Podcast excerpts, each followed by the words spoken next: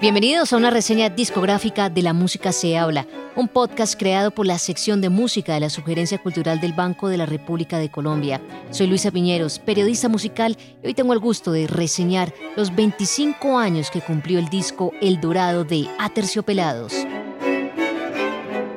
Este disco salió durante una de las épocas más cruentas de la narcoviolencia en Colombia. En 1995 sucedió el escándalo de los narcocassettes ¿Se acuerdan del tal mencionado proceso 8000?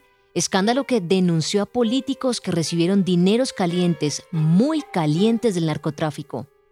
Ese mismo año, a los 73 años de edad, un 2 de noviembre fue asesinado Álvaro Gómez Hurtado. Colombia inició un proceso de modernización y la empresa Telecom, ya desaparecida, empezó a instalar y construir la red troncal de fibra óptica que uniría a las principales ciudades del país.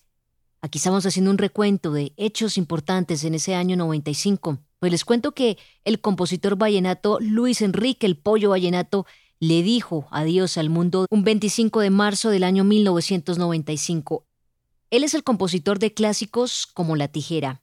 Y en el mundo de las artes plásticas, en 1995, Rodrigo Arenas Betancourt pasó a mejor vida igual que Luis Caballero, ese gran pintor que también se nos fue en el año 1995. En fin, un año con hechos positivos y otros hechos de los que para nada nos sentimos orgullosos. Lo cierto sí es que Aterciopelados venía de irrumpir con mucha fuerza en la radio con el álbum Con el corazón en la mano, estrenado en el año 1993 y con dos sencillos que se metieron en los oídos de la juventud colombiana, Mujer Gala y Sortilegio. ¿Se acuerdan de ese par de canciones? Bueno, pues para ese entonces un nuevo aire en la música hecha en Bogotá se respiraba de manera diferente. Veníamos de experimentar un vacío y bueno, yo diría que para mí había de todo, pero nada que marcara una gran diferencia.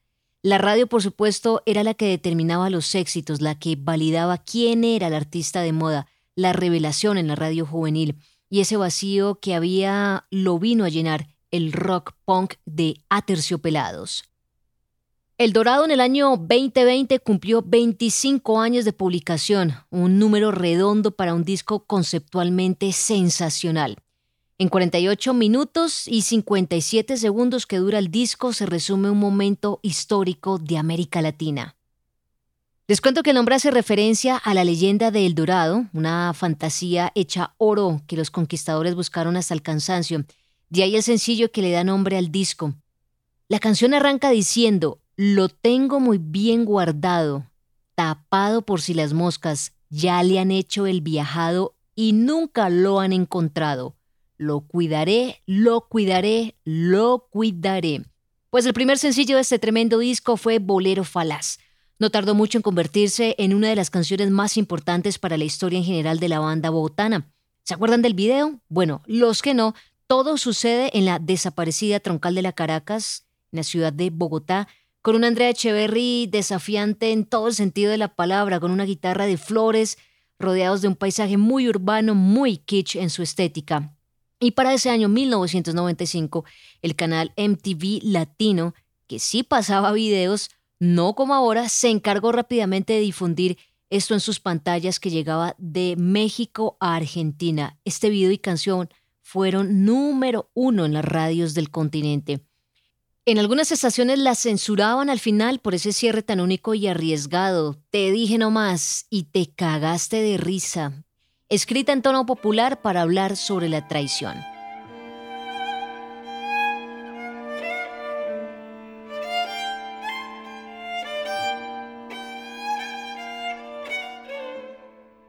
Para ese entonces, y gracias a los frutos que dio su disco anterior con el corazón en la mano, nuevamente el sello BMG apoyó a Terciopelados, esta vez con más presupuesto. Desde Medellín, por ejemplo, el productor Felipe López llegó a Bogotá para grabar en los legendarios y aún vigentes estudios Audiovisión entre octubre y diciembre del año 1994. Los músicos que participaron en este disco El Dorado fueron, obviamente, Andrea Echeverry en la voz, guitarra rítmica, Héctor Buitrago en el bajo y coros, Andrés Giraldo en la batería, Charlie Márquez en la guitarra. Músicos y colaboradores fueron Alejandro Duque en la batería, Alejandro Gómez Cáceres en la armónica, Gilbert Martínez en la percusión, Willie Newball en los teclados y Juan José Virviescas en las maracas y coros. El Dorado en cifras, aquí les dejo algunas cifras porque de este disco se editaron tres videoclips, canciones de Florecita Roquera, de Bolero Falas también se vio en video y la canción La Estaca. Hubo mucha aceptación, mucho, digamos, buen recibimiento de, de este álbum y fue una aceptación casi inmediata de este disco y se reflejó a nivel comercial registrando ventas que actualmente superan las 400.000 copias en Colombia y 600.000 a nivel internacional, llegando a contar con ediciones diferentes para Estados Unidos, España, México y Argentina. La promoción del disco El Dorado les significó también un sinnúmero de presentaciones con las que pasaron de lo local a lo global, permitiéndole pues a Terciopelados estar en las grandes, grandes ligas de rock latino en esa maravillosa década del 90. Y si hablamos de la gira promocional del disco, el eh, álbum inició esto en el mes de mayo. Fueron teloneros del grupo mexicano Caifanes en Colombia, tocaron en la primera edición de Rock al Parque en el año 1995, hicieron parte del primer festival de Rock Caribe 95 en Barranquilla, en fin, también todo eso los llevó a una gira internacional donde arrancaron en Lima. Allí promocionaron su música en Perú, pasaron por Ecuador, por Bolivia entre octubre y noviembre del año 95 realizan una gran cantidad de presentaciones en las principales ciudades de México.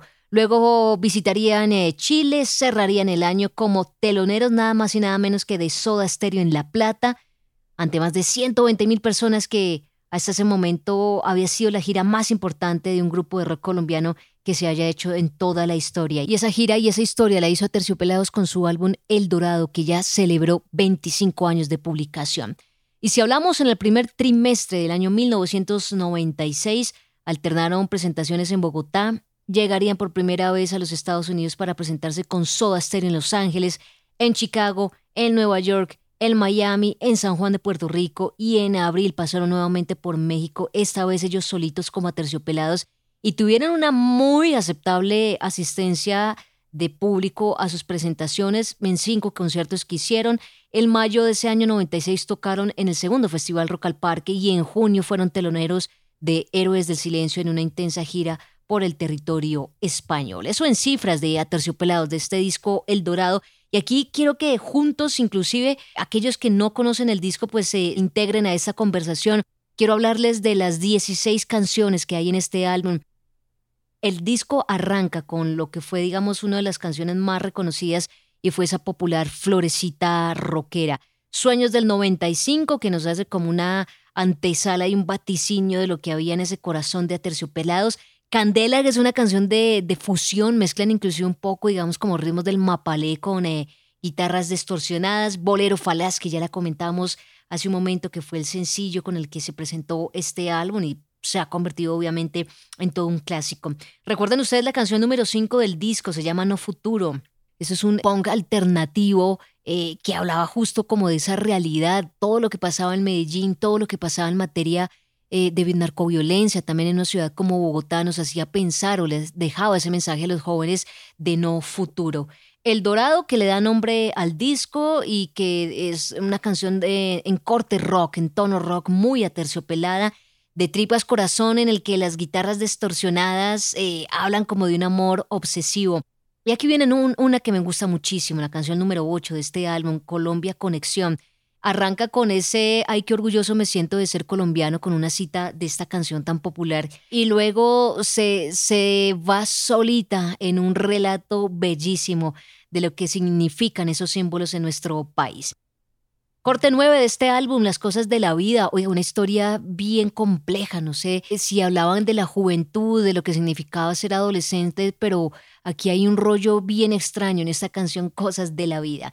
Pilas, pilas, la número 10, pilas gritan los ñeros, no se le haga raro que mañana no amanezca. Bueno, esto habla justamente de esa situación de violencia tan fuerte en nuestro país. El Diablo, otro relato muy al estilo de Aterciopelados, la número 13, que es una canción que yo diría que es buenísima para dedicar. Si no se pudo, pues no se pudo. No le hacen ese lenguaje coloquial, siempre experimentando en el sonido, tomando mucho las raíces de América Latina. Pues a Terciopelados también se fugó a mostrarnos una suerte de bambuco, como lo es este ciervo sin tierra, que seguramente está inspirado en el libro, que seguramente está también inspirado en el tema del desplazamiento. Errantes, unas ánimas en penas que andaban errantes ahí, presentándonos algo de rock punk. Y finalmente el bonus track en la canción número 16, esa mujer gala, un minuto 33 dura esta canción que se había convertido como en el himno de aquellos bares alternativos en los que en ese entonces se podía ir a poguear. Así que hoy quiero decirles que El Dorado tiene un mensaje muy potente, muy profundo de país.